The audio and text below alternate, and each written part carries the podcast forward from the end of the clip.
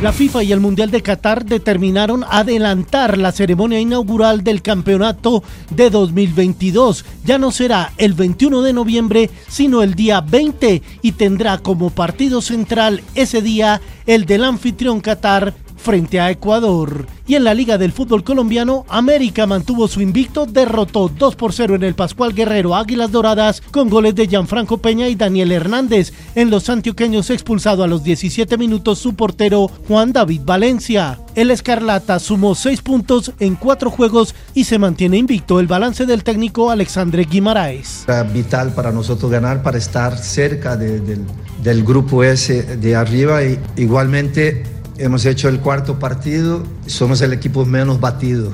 Eso para, para nosotros es vital y, lleva, y, y estamos todavía invictos. En Copa Libertadores, Flamengo venció 1 por 0 a Corinthians en el Maracaná y es el primer semifinalista. En la Suramericana, Atlético Goyanense goleó 3 por 0 a Nacional, dejó por fuera del campeonato al equipo de Luis Suárez. E Independiente del Valle también es semifinalista, goleando 4 por 1 al Deportivo Táchira. Hoy Colombia debuta ante Alemania en el Mundial Femenino Sub-20 en Costa Rica. María José Álvarez. Y bueno, se sabe que Alemania en el papel, por historia, es, digamos, que mejor que Colombia, pero como decimos nosotros, son 90 minutos de fútbol y vamos a salir a dar todo en esa cancha y a demostrar por qué somos colombianos. El partido Colombia-Alemania a las 12 del mediodía y a las 2 de la tarde Supercopa de Europa Real Madrid Eintracht Frankfurt en Helsinki, Finlandia. En el equipo alemán estará Rafael Santos Borre. Son jugadores de, de muchísima jerarquía, de muchísima